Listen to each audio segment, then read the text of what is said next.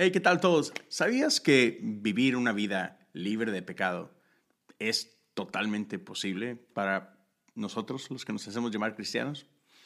Ya, eso se va a poner bueno. Bienvenidos al episodio 290, puedes creerlo, 290 de cosas comunes. Ya estamos aquí raspando los 300 y man, ha sido todo todo un viaje, ¿no? Gracias por estar acá conmigo. El día de hoy vamos a, tener un muy buen episodio. Espero es algo que ha hablado mucho en mi vida en los últimos meses. Y bueno, espero que sea de bendición para ti. Pero antes de meternos al episodio como tal, como dice mi amigo Jesse, vamos a pagar las cuentas. ¿Qué, qué tanto es? Pero bueno, vamos a darle. Quiero invitarte a la comunidad de Patreon si todavía no eres parte de ella. Ah, es la verdad una comunidad que bendice mucho mi corazón. Les agradezco un montón por su apoyo.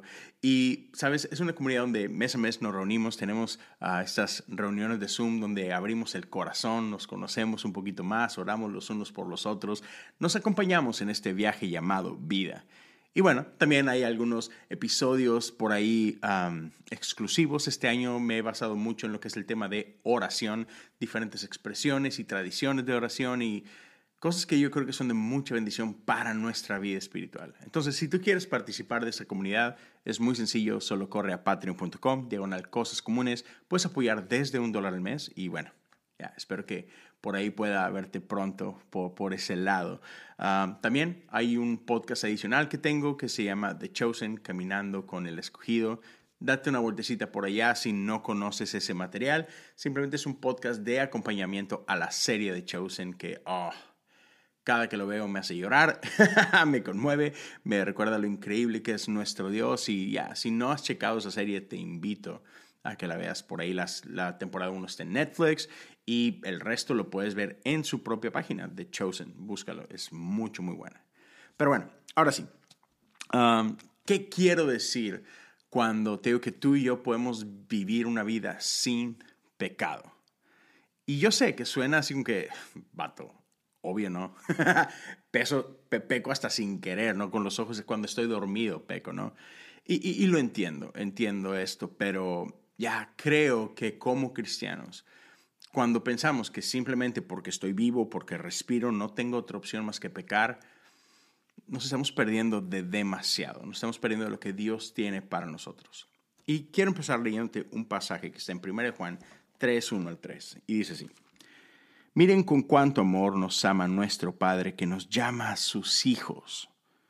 Y eso es lo que somos. Pero la gente de este mundo no reconoce que somos hijos de Dios porque no lo conocen a Él. Queridos amigos, ya somos hijos de Dios, pero Él todavía no nos ha mostrado lo que seremos cuando Cristo venga. Pero sí sabemos que seremos como Él, porque lo veremos tal y como es, y todos los que tienen esa gran expectativa se mantendrán puros, así como Él es puro.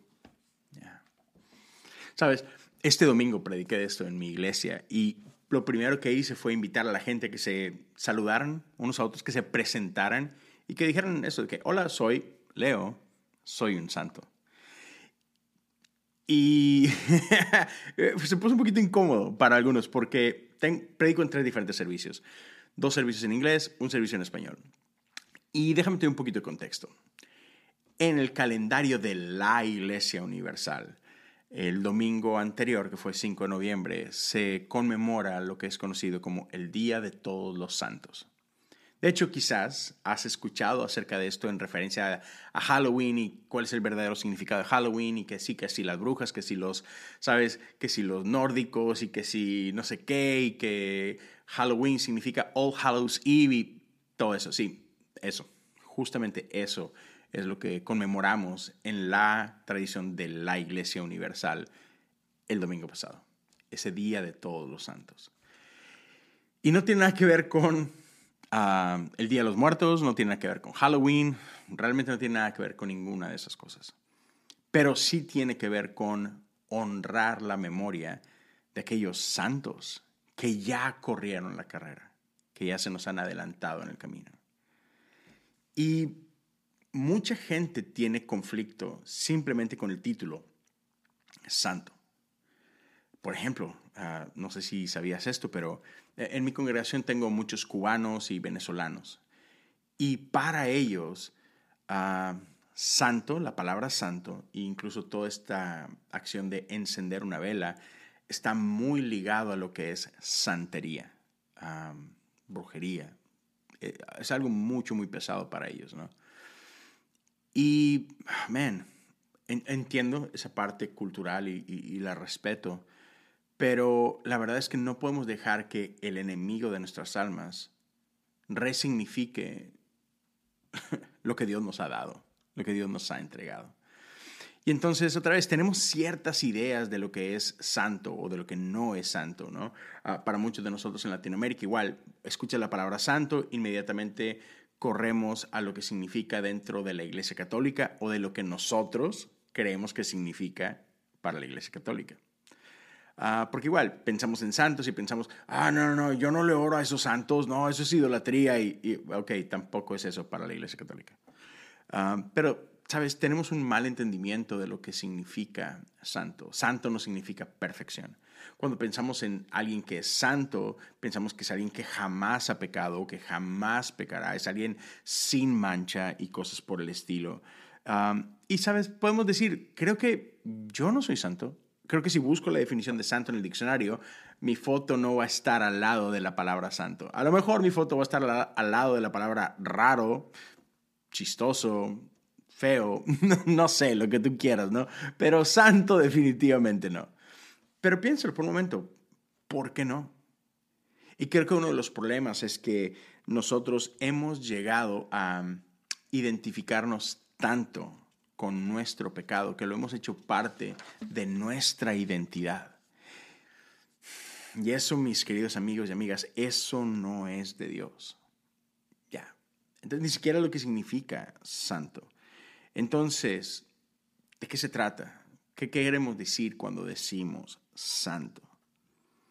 Ya. Te voy a dar un ejemplo. Cuando alguien te dice una mentira, ¿cómo le llamamos a esa persona? decimos que es un mentiroso, que es una mentirosa. Cuando la realidad es que no es eso.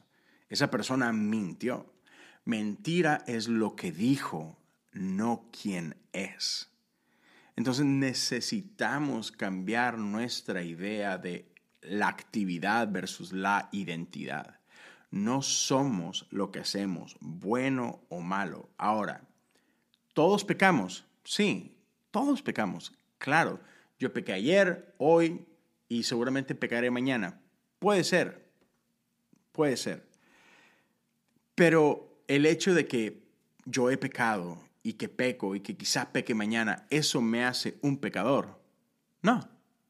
La verdad es que no. Y yo sé que dices tú, ¿cómo? Pero en la Biblia dice que somos pecadores. O sea, sí, pero no. Porque el hecho que yo he pecado déjame otra vez, déjame cambio esto. No soy un pecador. Otra vez, no quiere decir que no vaya a pecar, pero eso no es lo que Dios dice que yo soy. Y es importante que sepamos y entendamos y recibamos lo que Dios dice que somos.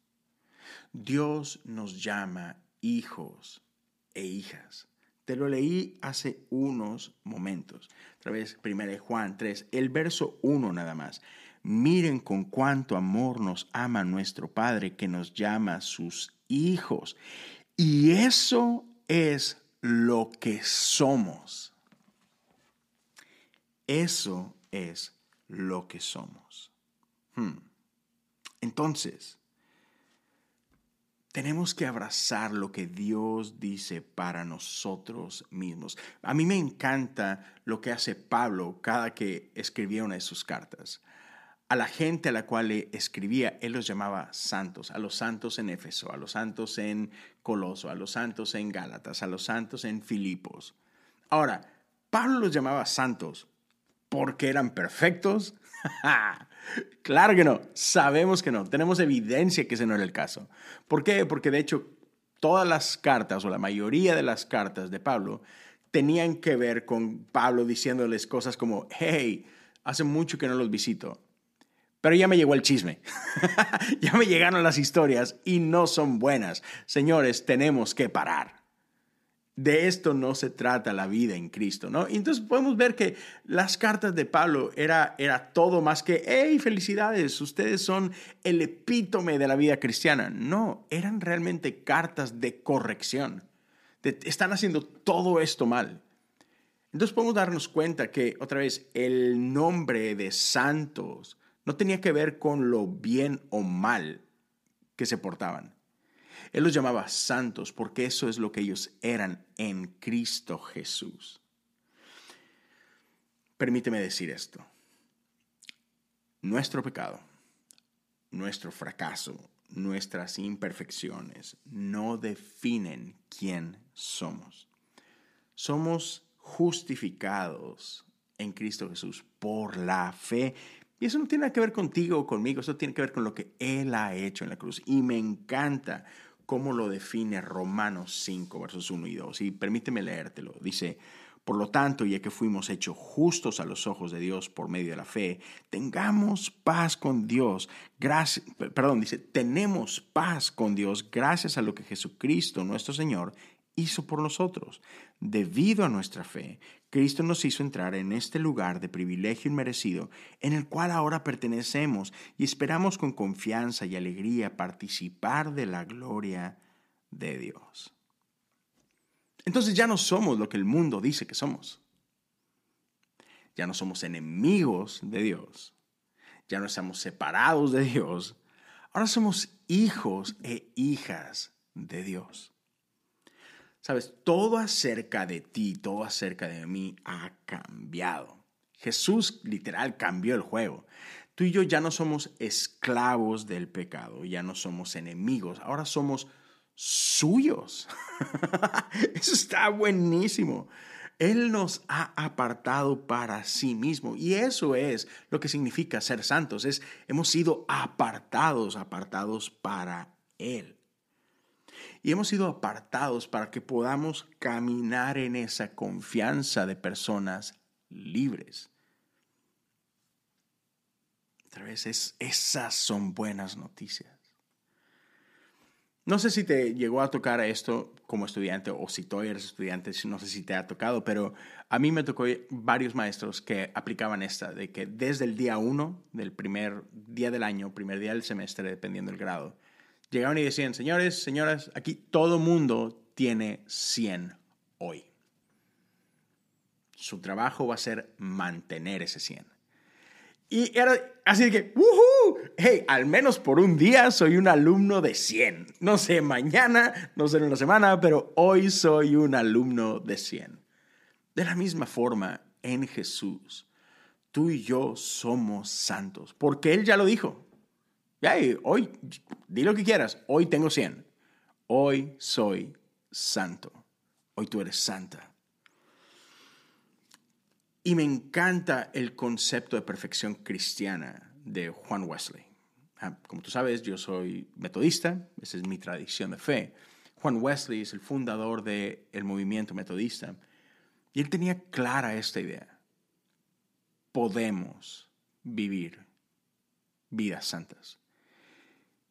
Y por lo mismo para Wesley era muy importante lo que creemos, porque él, estaba convencido. Buena doctrina es necesaria para vidas santas. Buena ortodoxia es importante para buena ortopraxis. Ya, lo que entendemos nos va a llevar a vivir de cierta manera. Y lo dije hace semanas. Lo que piensas impacta cómo vives. Y mira, te voy a decir esto es como, no sé cuántos de acá les gusta el deporte o no les gusta el deporte, pero es importante, sí. Mm. A veces se me vienen tantas cosas a la cabeza y digo, ok, ok, espera, espera, dame un segundito. déjame respiro, me emociono demasiado, pero ahí te va. si te soy sincero, esta idea de Juan Wesley, por muchos años, por casi toda mi vida, yo la he escuchado y es como que, ok, él en el papel suena increíble. En el mundo de las ideas, sí y amén. En teoría, suena fantástico. Pero es irreal. Yo sé, yo sé que un día seré santo. ya cuando haya muerto y esté en el cielo, pues ya, en el cielo, qué ridículo sería estar en el cielo y que, es que todavía no me sale esto de la santidad, ¿no? pero eso no es a lo que se refiere Wesley. Wesley no se refiere que podemos ser santos el día de mañana cuando ya no estemos en este mundo, no. Wesley creía que nosotros podemos ser cristianos aquí y ahora. Y te digo, yo por muchos años creía que eso era imposible. Pero hoy, si, si puedo ser sincero contigo, hoy estoy más convencido de nunca que esa es una realidad. Que eso no es nada más algo hipotético, algo teórico. No, es real. ¿Y por qué creo que es real? Mm. Te voy a decir. Número uno, tú y yo no somos más esclavos del pecado. Entonces, ok, antes de Jesús, no teníamos opción más que pecar. ¿Por qué? Porque éramos esclavos del pecado. Y por definición, un esclavo no es libre de hacer lo que quiere. Un esclavo tiene que hacer lo que su amo le ordena hacer. Siendo esclavos del pecado, no teníamos opción. Pero esta es la cosa.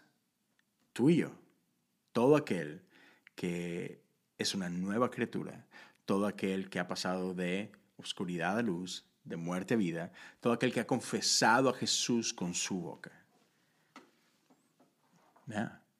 No es más esclavo del pecado. Ahora le pertenecemos a Cristo. Por lo tanto, el pecado ya no tiene más poder sobre ti y sobre mí. Hay tentaciones, 100%. El, el pecado va a seguir tratando de hacer lo suyo. Lo que quiero que escuches es que tienes la opción. No estás atado de manos. Tienes poder para rechazar y huir al pecado. En otras palabras, si pecas, eh, digo, sería muy duro de mi parte decir, pues pecas porque quieres. Entiendo que hay una lucha, entiendo que hay un impulso, entiendo que hay muchos que, pero es que no quisiera, pero, pero, pero, hey, tienes la opción. No estoy diciendo que es fácil, no estoy diciendo que lo puedes hacer así nada más porque me desperté hoy. No, es, difícil. sigue habiendo una lucha.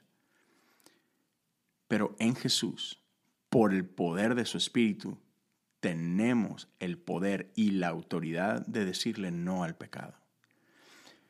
Y quiero que entiendas lo peligroso de creer que no tienes opción. Lo que estamos diciendo cuando decimos que no tengo mayor opción más que la de pecar, estamos haciendo menos la cruz de Cristo. Déjame decirte lo que dice Mateo 5:48. Siendo hijos de un Padre perfecto que está en los cielos, sean perfectos como Él. Jesús nunca te va a pedir hacer algo que no sabe que puedes hacer. No sé si lo dije bien, mi español cada día está peor. Déjame lo digo una vez más. Jesús nunca te pediría que hicieras algo que no puedes hacer. Si Jesús te pidiera algo que definitivamente no puedes hacer, eso sería crueldad. Y sabemos que nuestro Salvador no es cruel. Sabemos que el Padre no es, no es cruel. Nuestro Padre es un buen Padre. Es un Padre amoroso. Entonces, si Jesús dice que podemos hacer algo, amigos, amigas, es porque podemos. No estoy diciendo que es fácil, pero podemos.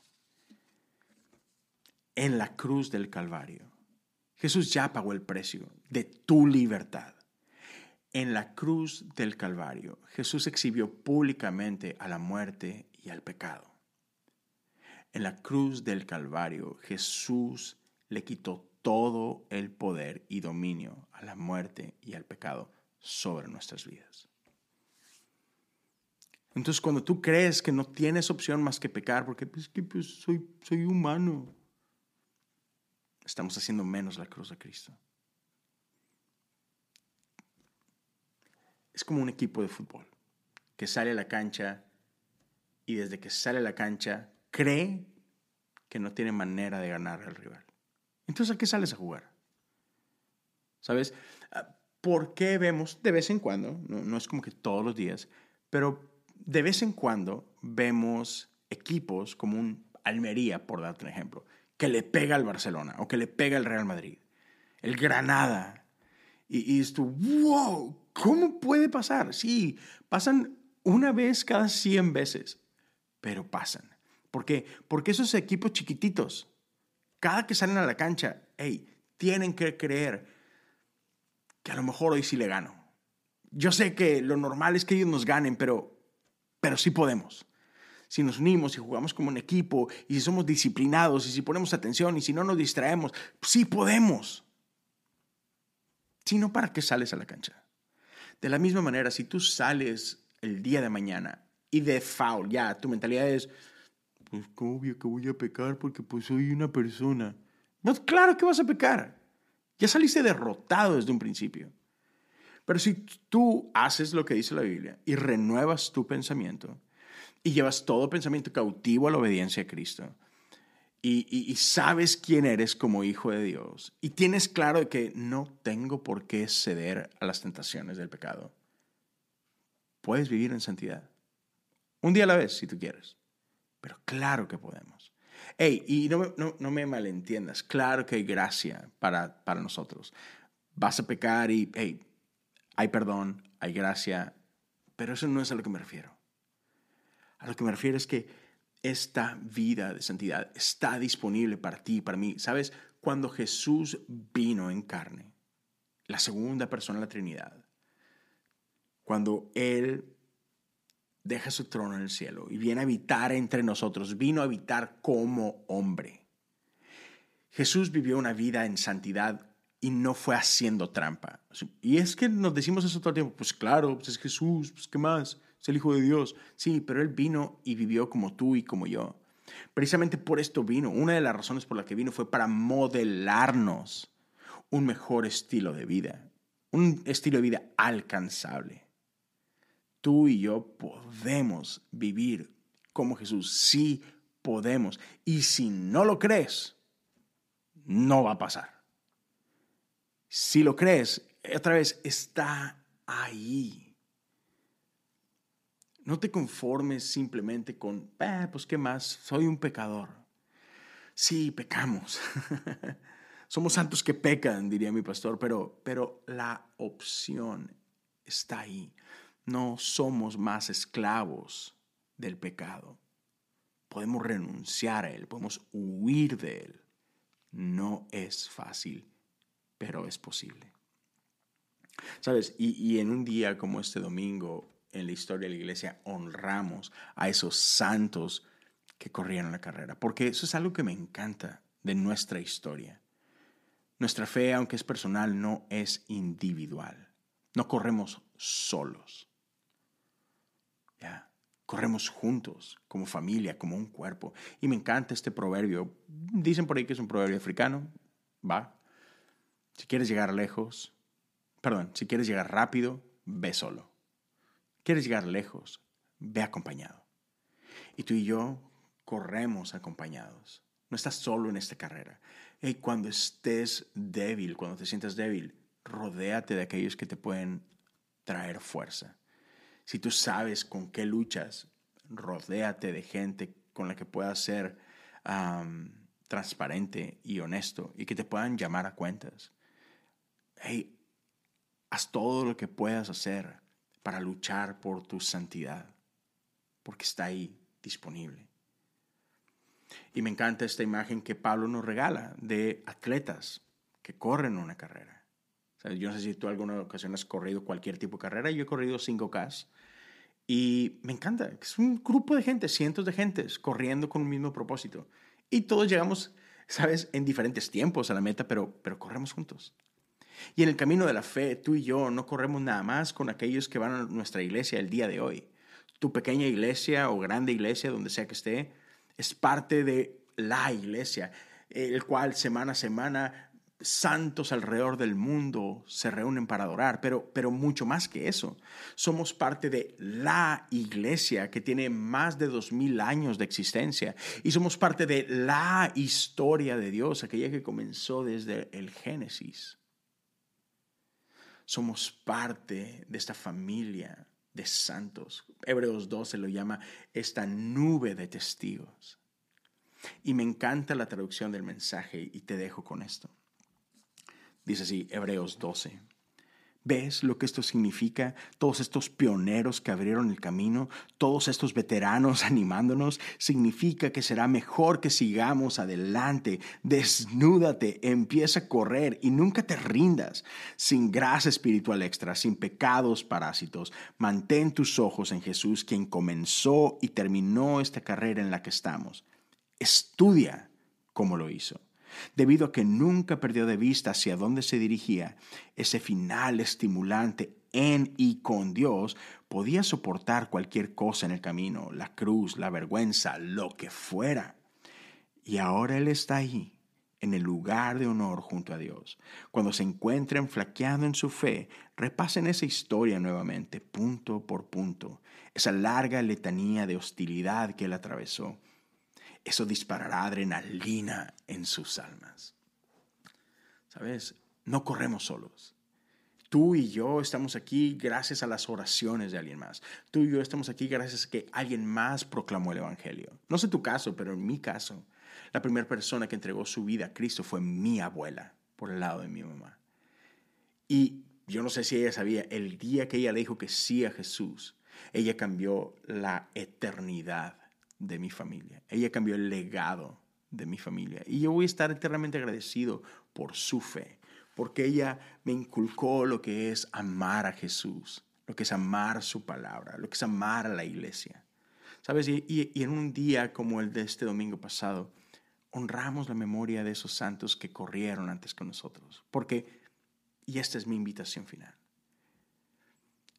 corramos la carrera de tal manera que honremos a quienes ya terminaron esta carrera. Pero al mismo tiempo conscientes de que cómo corremos tú y yo inspira a aquellos que vienen corriendo detrás de nosotros. Entonces corre la carrera con, con intención. Córrela sabiendo que no estás solo. Córrela sabiendo que, hey, el precio ya fue pagado. Eres libre de correr esta carrera.